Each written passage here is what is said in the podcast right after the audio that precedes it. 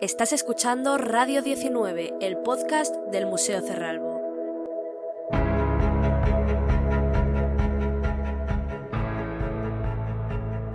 Bueno, bueno, pues hola de nuevo, cerralbianos. Bienvenidos a este tercer capítulo de nuestro podcast, Radio 19.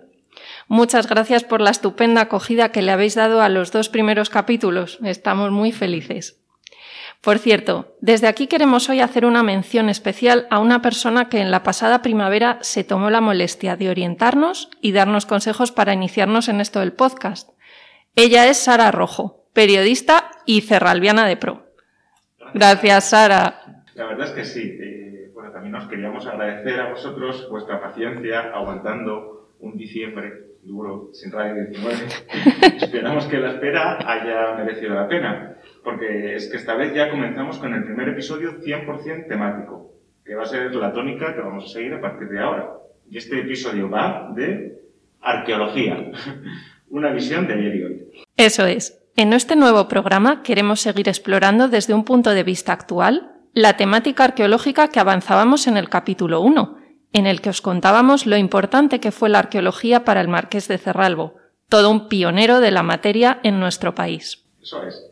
Así que os tenemos dos contenidos bastante especiales. En primer lugar, una entrevista con Rebeca García Martín, eh, la conservadora del Museo Cerrado a cargo de las colecciones arqueológicas, entre otras muchísimas tareas, que es un verdadero lujo contar con ella porque siempre está súper ocupada pero también es verdad que siempre nos hace poquito. Sí, sí, desde luego. Los que nos sigáis en redes sociales recordaréis los contenidos sobre arqueología del pasado septiembre. Pues adivinad quién nos los estuvo preparando. Ella. Y además, después contamos con nuestros primeros invitados externos en Radio 19, ni más ni menos que Vida Primitiva, gestores patrimoniales, arqueólogos experimentales, recreacionistas. Bueno, de todo, o sea, es interesantísimo, yo no me lo pido. Pero antes, para los que seáis un poco novatos con esto de la arqueología decimonónica, vaya por delante una breve introducción. Adelante.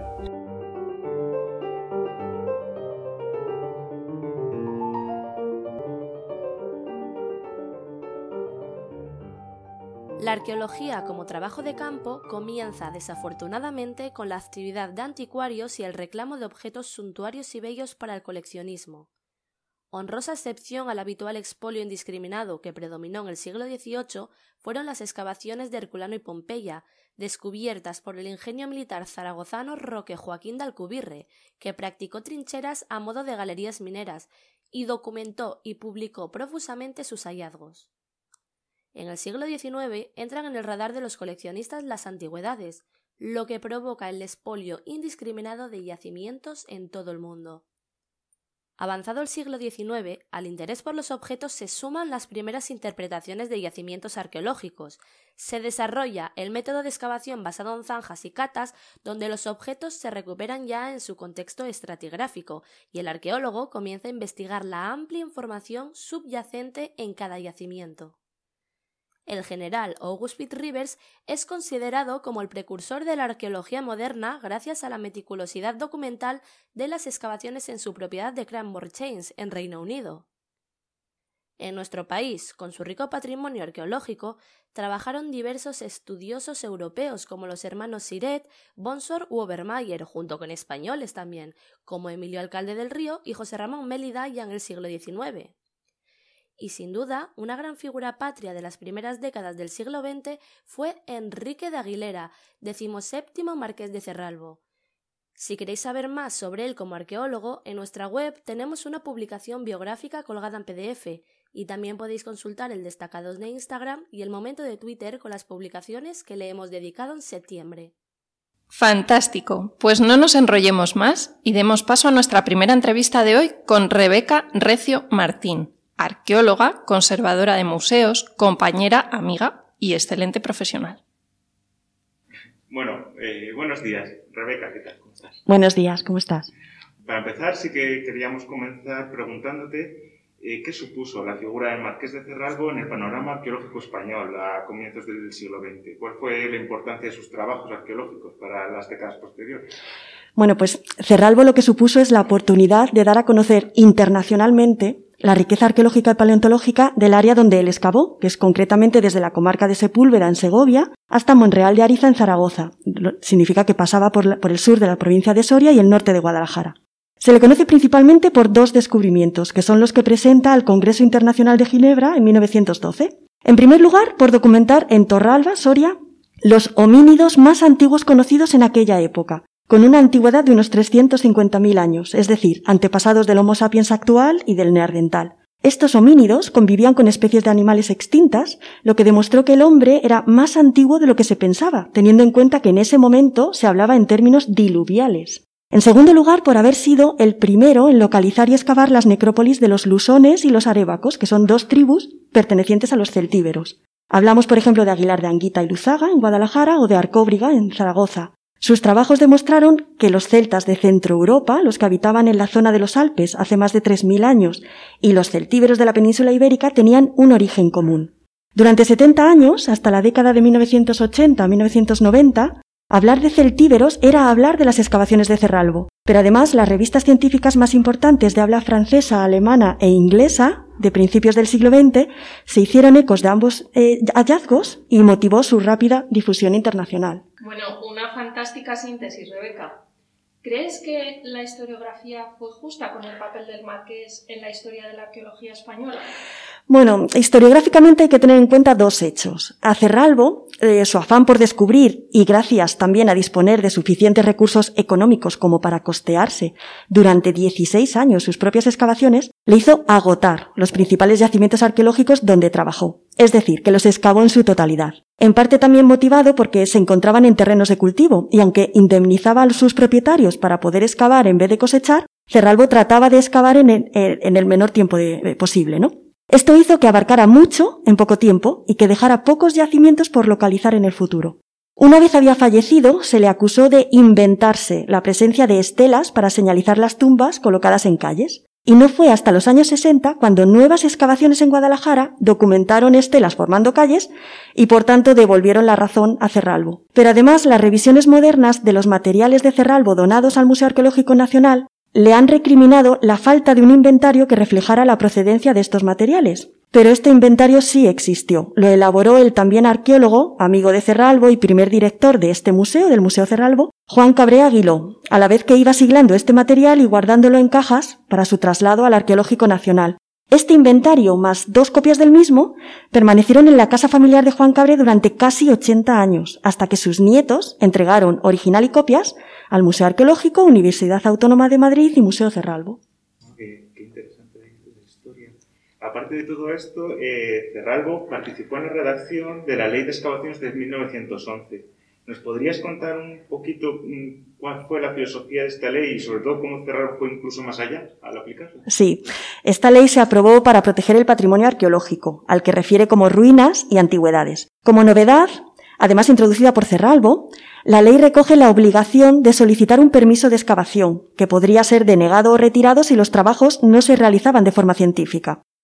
Para estas actuaciones, la ley mantiene que la titularidad de los bienes descubiertos sea del responsable de la excavación, quien incluso podría venderlos. Pero tiene una obligación, que es la de presentarlos, exponerlos públicamente. Si el responsable de la excavación además procedía de otro país, podría quedarse solo con un ejemplar de los objetos que estuvieran duplicados. Es así como aparece en la ley debiendo entregar todo lo demás, como por ejemplo las piezas únicas, a un museo porque directamente pasaban a ser de titularidad pública y no se podían exportar de forma definitiva. Esta protección de restos arqueológicos frente a su salida del territorio español fue pionera en su tiempo.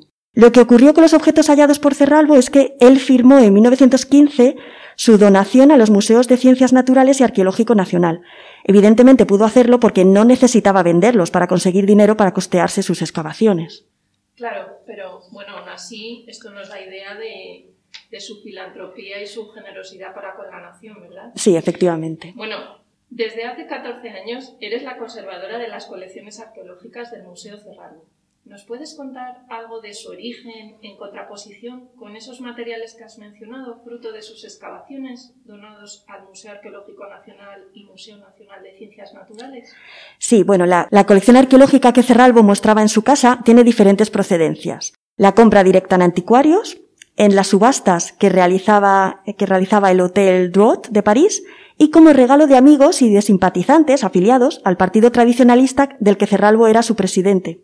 La compra en anticuarios la realizó fundamentalmente durante sus viajes por Europa, que le llevaron desde Escandinavia al norte hasta Turquía, recorriendo los grandes lagos suizos, Italia y Francia principalmente. Así visita algunos de los yacimientos y descubrimientos más importantes de la época, especialmente aquellos relacionados con la pre y protohistoria. Los obsequios, por, otra parte, procedían de todo el ámbito de la geografía española. Por ejemplo, un vaso campaniforme de Talavera de la Reina, lucernas romanas de Alicante, ánforas romanas halladas en Cabo de Palos o una punta de flecha neolítica de Argecilla. Todo muy variopinto. Y pasando ya un poco a la parte práctica, ¿nos puedes contar un poquito el trabajo técnico que se han llevado a cabo durante estos años en la colección? Que suponemos que las labores son muy amplias dado simplemente el gran volumen de, por ejemplo, la, colección numismática. Sí, el trabajo técnico sobre la colección arqueológica en cuanto a conservación, exposición y documentación se concluyó para la reapertura del museo en 2010 y del Salón Estufa en concreto en 2013. Actualmente lo que se está abordando es la documentación gráfica de las monedas y medallas que se encuentran en la sala de reserva, concretamente su fotografiado tras la limpieza previa y el dibujo de algunas piezas cuando éste se hace necesario para su comprensión.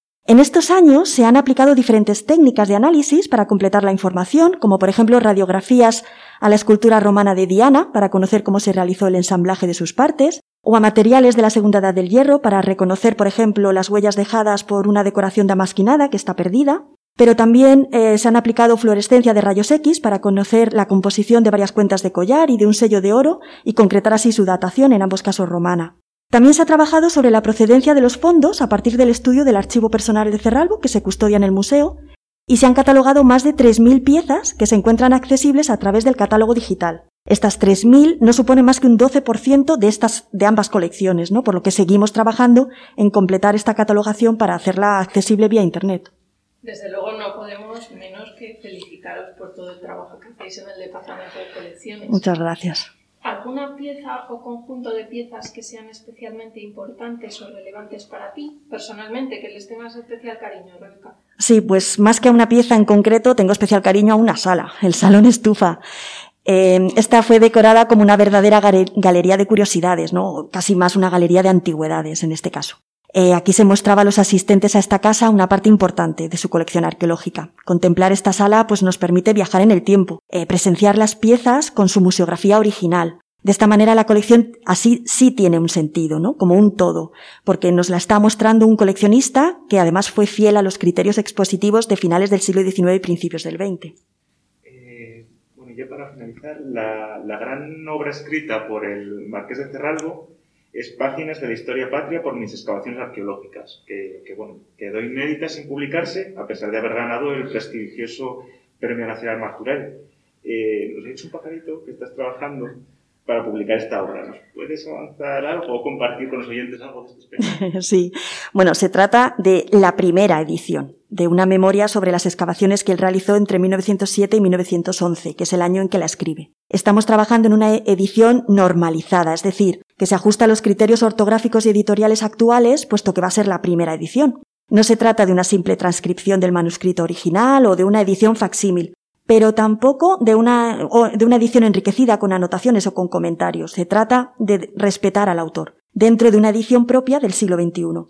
En ella se va a poder leer todo el potencial arqueológico que tiene la comarca del Alto Jalón y cómo Cerralbo llega a muchas de sus interpretaciones. Es una lectura que muestra cómo era el pensamiento científico de la época y cómo se interpretaban los hallazgos arqueológicos a partir del conocimiento que se tenía sobre la prehistoria e historia de Europa. Por tanto, nos permite apreciar las aportaciones de Cerralbo, que muchas de ellas siguen estando vigentes en la actualidad. Genial, pues muchísimas gracias. Un placer. Gracias. Gracias a vosotros. Gracias.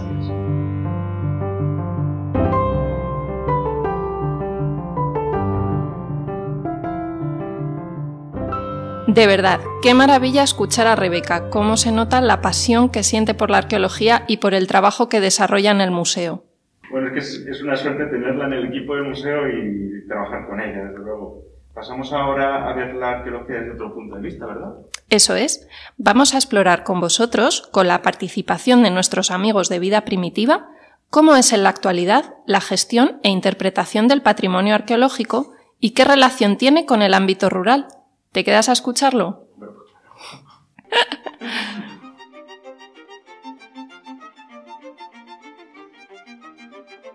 Bueno, pues como os decíamos, estamos encantados de contar hoy con Eva Gil, que forma parte del proyecto Vida Primitiva. Sabemos que, entre otras muchas cosas que vamos a descubrir a continuación, lleváis a cabo la gestión de dos yacimientos arqueológicos, Azaila, en Cabeza de Alcalá, y la villa romana de la Loma del Regadío, en Urrea de Gaén. Todo ello en Teruel. ¿Cuál es vuestra labor cotidiana al servicio del patrimonio arqueológico? Hola, primero, encantada de estar con, vosotros. Eh, Vida Primitiva, somos yo misma, como ya me has presentado, y también David Castillo, artista y artesano. Y sobre nosotros, bueno, pues haceros una pequeña presentación, decir que Vida Primitiva nace en el 2008, que en principio nos centrábamos en, pues en realizar talleres, actividades, eventos, recreaciones históricas y arqueología experimental desde la prehistoria pero que como desde 2003 vivimos en Azaila, donde se encuentra uno de los yacimientos más importantes de cultura ibero-romana, pues vimos que, podíamos gestionar o que le propusimos al Ayuntamiento de Azaila un proyecto para gestionar las visitas al yacimiento y además convertir el centro de visitantes en un espacio no solo de interpretación de ese yacimiento, sino del conocimiento de, de la vida de los íberos. Un poco para poneros en situación para llegar a cuál es nuestra labor al servicio del patrimonio, porque en el centro, pues nos llevamos allí nuestro telar de pesa, los diferentes molinos, eh, montamos una carpintería con sus utensilios, la colección de piezas de espadas realizadas por David. Y así mostramos también cómo era la vida cotidiana. Tenemos un patio donde podemos tirar con arco, hacer distintas actividades. Así que eso nos permitía dinamizar el centro de visitantes como un espacio en el que tener una experiencia más completa. Cuando empezamos eh, con este proyecto, el Ayuntamiento de Urrea de Gaén, que está a 20 kilómetros de aquí, de Azaila, nos propuso que nos hiciéramos cargo también de esa villa romana que tiene genial de la, Roma de, la Loma del Regadío. Y como, aunque están a 20 kilómetros, es algo, pues bueno, que, los desplazamientos no son demasiado, vimos las posibilidades de ofrecer las visitas conjuntas que retroalimentaban un poco todo el conjunto. Entonces, desde entonces, nuestra labor, aparte de lo que ya hacíamos anteriormente, la que relacionada con el patrimonio, es dar a conocer tanto esos yacimientos como los modos de vida de los antiguos pobladores y las épocas en las que vivieron, los materiales, las herramientas que usaban, los alimentos. Es decir, para nosotros es muy importante la experiencia y es una de las, y por ejemplo, una de las frases que utilizamos mucho es que la mejor manera de conocer la historia es vivirla. Claro, porque mira, eh, pues partiendo un poco de esa frase, yo me imagino que es especialmente complicada divulgar la arqueología y sobre todo hacer llegar a los usuarios una idea fiel de, cómo era la vida en los yacimientos, ¿verdad? Bueno, pues es complicada en el sentido de que la realizamos sin ningún tipo de respaldo económico sobre todo pues eso, a través de las redes sociales hacemos una labor continuada de mostrar los yacimientos no solo como unos restos arqueológicos, sino como una forma de viajar al pasado, de visualizar cómo era la vida en ellos hace más de 2.000 años.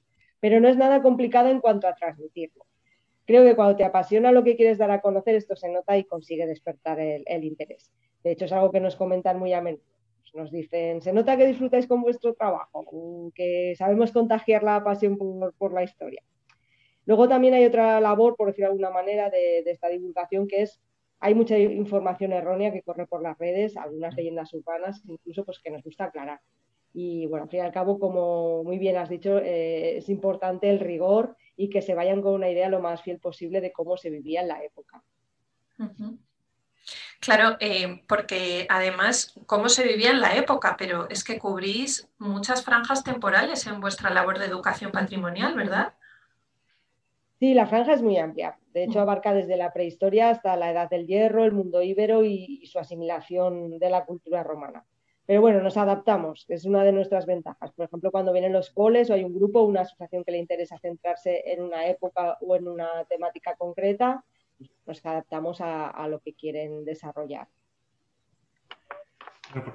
eh, esta, adaptación de, de, los contenidos de los grupos eh, me imagino que lo haréis un poco dependiendo del perfil de, usuario. ¿Qué perfil de visitantes recibís en, los yacimientos y, cómo adaptéis ese trabajo a, cada uno de ellos? Porque me imagino que una parte muy importante serán los coles.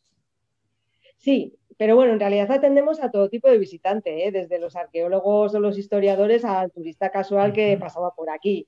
Pero bueno, el perfil más habitual es el visitante con cierto interés por el turismo cultural y, patrimonial y el turismo familiar, porque ya que ya aprovechan, aparte de para conocer los yacimientos, para pasar un buen día pues tirando con arco o haciendo algún taller. Como no es necesario ser un grupo, que simplemente llamando lo organizamos, es muy fácil y es algo que disfrutan tanto los padres como los niños. Conocen una ciudad del pasado, a los que vivían allí, se visten como un guerrero, tiran con arco como en la antigüedad, nada de arcos deportivos modernos. Bueno, así que se lo pasan en grande y además, así como sin querer, aprenden historia. Pero también una parte importante son los coles durante el periodo escolar, ya que nos adaptamos completamente, tanto los contenidos sobre los que les interesa trabajar como en el tiempo del que disponen. Les hacemos las cosas pues, muy, muy fáciles. Otros de los visitantes habituales, por ejemplo, las universidades de adultos que vienen de varios puntos de España. O sea que hay una gran variedad de perfiles. Para nosotros lo importante es darle a cada uno la experiencia que pensamos que más le puede gustar. No puedes hacer la misma visita o los mismos contenidos a un arqueólogo que a una familia con dos niños, por ejemplo, aunque luego la base es la misma. Claro, claro. Bueno, es que hacéis una labor de arqueología experimental tremenda, no solo en el centro de visitantes, sino que, por lo visto, también impartís talleres específicos. Pero esto para mí es como tener superpoderes. ¿Qué se siente al ser capaz de disparar con arco, tejer en un telar antiguo? Cuéntanos. Sí, sí, de hecho es lo que nos encanta, ¿eh? hacer las cosas como las hacían nuestros antepasados. Eso de pararse y pensar, pues a ver, este objeto cómo lo hicieron, contaban con estos materiales, con estas herramientas, con esta tecnología. Y luego intentar recrearlo tal como pudieron hacerlo ellos es toda una experiencia. Tienes el sentimiento de compartir sensaciones con el pasado. Tenemos la ventaja de poder además participar en todo el proceso. Por ejemplo, la elaboración del arco, las flechas, los complementos. Luego tiramos con ellos, los probamos, valoramos su eficacia es una experiencia, bueno, pues realmente increíble, pero bueno, que lleva detrás todo un trabajo de estudio profundo, ¿eh? porque nos mm. gusta trabajar metódicamente y desde una perspectiva lo más científica posible. Claro, que yo ahora que hablas de, armas, de flechas, yo a mí me viene a la mente eh, el programa Forjado a Fuego, que es una fantasía, no sé si lo conoces, supongo que sí, eh, no sé si hasta cierto punto habrá influenciado un poco en, poner en el punto de mira también vuestro trabajo, pero, pero claro, eh, salvando las, las distancias con, con, vuestra, con vuestra manera de trabajar, que tiene muchísimo más, rigor muchísimo más rigor histórico, porque claro, que tiene especial esta manera de interpretar la, la forja y los oficios históricos. Bueno, nosotros hacíamos curso de forja antes de forjado antes de que forjado a fuego se pusiera de moda en España eso sí, pasamos de hacer dos o tres, de hacer dos o tres cursos al año a, tener ocupados todos los fines de semana. Lo curioso es que nuestro método es muy diferente al que se usa en la cuchillería moderna, pero bueno, aún así la gente se siente atraída en estos cursos. Eh, además, gente que si no fuese por este programa quizás nunca se hubiesen planteado aprender a, a Claro, también hay que entender David es que, es que David es un apasionado de las armas antiguas de desde la infancia y cuando empezó a forjar decidió pues, por ejemplo, igual que la talla de Siles, investigar y usar las herramientas y métodos de la época para conseguir los resultados similares a los del pasado. De hecho, creó un concepto de paleoforja que explica en la web de la Fragua Ibera y es lo que he intentado transmitir a, pues bueno, ya a los cientos de personas que han pasado por, por sus cursos. También hay que entender que en sus cursos no solo se aprende a forjar. Eh, eh, con David, pues bueno, se puede tener una entretenida conversación sobre historia, sobre el uso del arco, las hachas, es decir, no solo un herrero, es un artesano que utiliza lo que hace y disfruta con el pasado. Entonces, todo lo que nosotros hemos hecho en nuestra trayectoria es interpretar los objetos y estudiar cómo se podrían hacer en el, pasado. Pero no somos antitecnología, ¿eh? Esta entrevista es la prueba. que nuestro trabajo nos ha costado. pero bueno, aquí estamos, ¿eh? Eso es. Eso es. Bueno, también nos ha contado un pajarito que hacéis recreacionismo. ¿Qué soléis hacer en este sentido? Que esto, bueno, esto a nosotros nos flipa, claro, en el museo. ¿Cuánta gente eh, participa? ¿Qué cosas habéis hecho? Bueno, pues ya desde el 2003, eh, antes ya del nacimiento de vida primitiva, hemos estado implicados en la recreación histórica. Ese fue el primer año que se celebró aquí en Azaila, la jornada Iberase de Isken, y nosotros como parte de la organización hemos sido los encargados desde el primer momento de todo lo relacionado con la recreación histórica de la jornada. Siempre, además, privando el rigor histórico. Luego pasamos a formar parte también como participantes, eh, unos años con el grupo de recreación ositanos y otros con Vida Primitiva y la Fragua Ibera. El grupo de recreación Ositanos además fue el primer grupo de recreación de cultura ibera en Aragón. Lo formamos en 2011 con los chavales del taller de empleo de Alcañiz y fue una experiencia muy interesante. Y luego, bueno, como vida primitiva hemos participado en muchas jornadas, en eventos, en actividades, además tanto dentro como fuera de, Aragón. Y somos muy rigurosos, siempre todo es acorde con la época, sí, sí, desde los elementos de la propia recreación hasta los elementos decorativos, vestuario y demás. Y bueno, en cuanto al número de gente, es que no soy capaz de dar una cifra, es imposible, pero durante todos estos años ha sido realmente mucha, mucha gente. Mm. Claro, yo me imagino que después de haber pasado tanta gente por, por, vuestros, por vuestros talleres, por, vuestros, eh, por los yacimientos, alguna anécdota buena tiene que haber. ¿Tenéis alguna que guardéis con, con especial cariño? Uf, pues anécdotas te podría contar un montón. Bueno, de hecho alguien una vez nos preguntó si los iberos eran homínidos. o sea, que con eso... o gente que ha venido, ha venido gente con péndulos al yacimiento para buscar energías. Pero así con cariño, eh, os voy a contar una de David, el día que el profesor Fernando Quesada, al que admira mucho, además nos visitó, porque un año en la jornada Ibera homenajeamos al, profesor Fernando Quesada y Paco Romeo, un arqueólogo amigo y, amigo también de, Fernando Quesada, le había hablado muy bien del trabajo de David. Así que en cuanto pudo llegó a Zaila, y vino a ver a David y le hizo enseñarse, enseñarle todo, las puntas de lanza, espadas, flechas. Bueno, y como era de esperar y como debía ser además, le hizo una serie de críticas constructivas que David además la recibió de buen agrado, ¿eh? miraba cada pieza como si un examen se tratase, incluso probando ahí el equilibrio de las espadas y demás. Pero es que ese año se expuso una maqueta de clics de, de, de Famóvil sobre la serie Cabezo de Alcalá, pues bueno, con los lógicos anacronismos que tiene un juguete, y al profesor la maqueta le encantó. Así que cuando estábamos tomando un café, eh, pues, pues, ya David no se pudo resistir y le dijo algo así como, claro, lo miras con lupa y te parece bien una maqueta de juguete. Supo captar el humor y la verdad es que se lo tomó a broma, fue un. Qué guay. Bueno, Eva, para terminar, queremos hacer con vosotros una reflexión un poco más seria, porque realmente vuestra labor en el territorio es mm, fabulosa. Claro, ¿qué importancia tienen los sitios arqueológicos, los yacimientos visitables y otros hitos culturales como estos que vosotros gestionáis para el mantenimiento y la revitalización pues, de ese tejido productivo rural pues, en vuestra zona en Teruel y en España en general? ¿Cuál es vuestra filosofía al respecto? Bueno, pues desde nuestra experiencia os podemos contar que, tener un yacimiento de la relevancia del Cabezo de Alcalá, en Azaila, o la Loma del Regadío, Lurrea de Caen, que son dos pueblos pequeños en Teruel, supone recibir un turismo que de otra manera pues, quizás no vendría. Eso lleva pues, a que algunos de estos visitantes, pues, por ejemplo, hagan, coman en el bar o en el restaurante, en el caso de Urrea, se tomen algo, vayan a la panadería a comprar los dulces típicos, o sea, que realmente hagan un poco de gasto en la zona. De hecho, aquí los visitantes vienen es proceso, ya que aquí no hay nada más. Eh, por ejemplo, hay otros yacimientos que tienen cerca la playa, no es nuestro caso.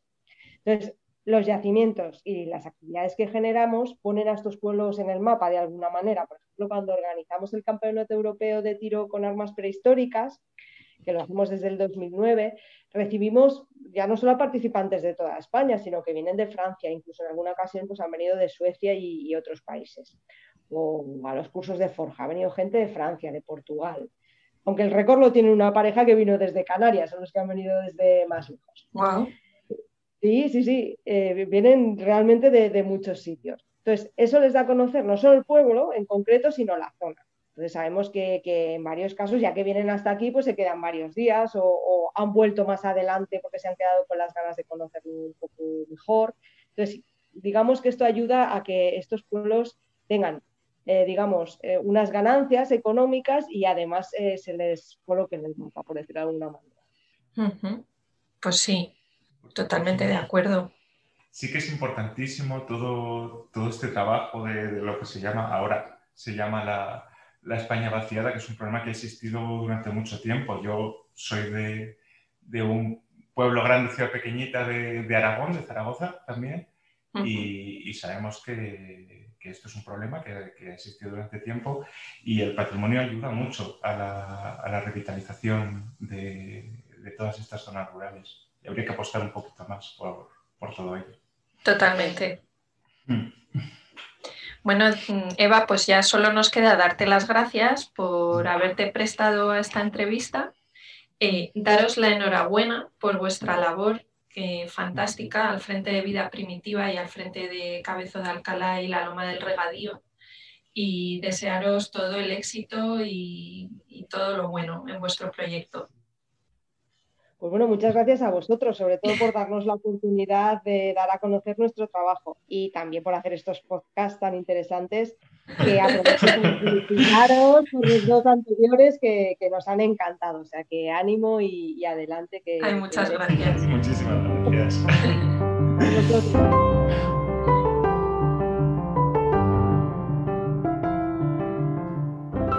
Bueno, ¿qué? ¿Te ha gustado conocer a Vida Primitiva? Dime la verdad estás deseando ir a practicar el tiro con arco en uno de sus talleres. Hombre, desde luego, es que me ha encantado y sobre todo el esfuerzo y el compromiso que tienen con el, con el territorio tan necesario en las zonas rurales. Desde luego que sí. Desde aquí aportamos nuestro granito de arena. Haced turismo de interior, de proximidad, gastronómico, cultural y sobre todo sostenible y respetuoso.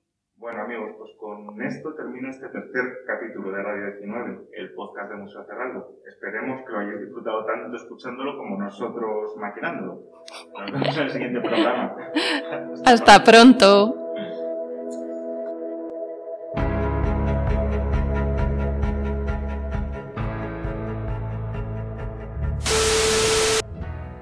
A mí le parece una... Yo no he oído nada. ¿No? No. Pues igual era alguna movida mía. Dice, he probado ya con dos navegadores, no me inicia la reunión. de verdad, estamos gafados, ¿eh? madre de Dios. ¿Está grabando ahora mismo? Sí. Ay. ¿Estás lista? No. Ah, vale. que sí, que sí. Pues sí. Totalmente de acuerdo. Bueno, pues aquí vamos a tener que cortar un poco porque nos hemos quedado de mi anillo ahí súper sólido. ¿Eva? ¿Me oís vosotros? Ahora. bien! vale, perfecto. Ya, es que está, me parece que es José que está eh, barriendo eh, la ventana.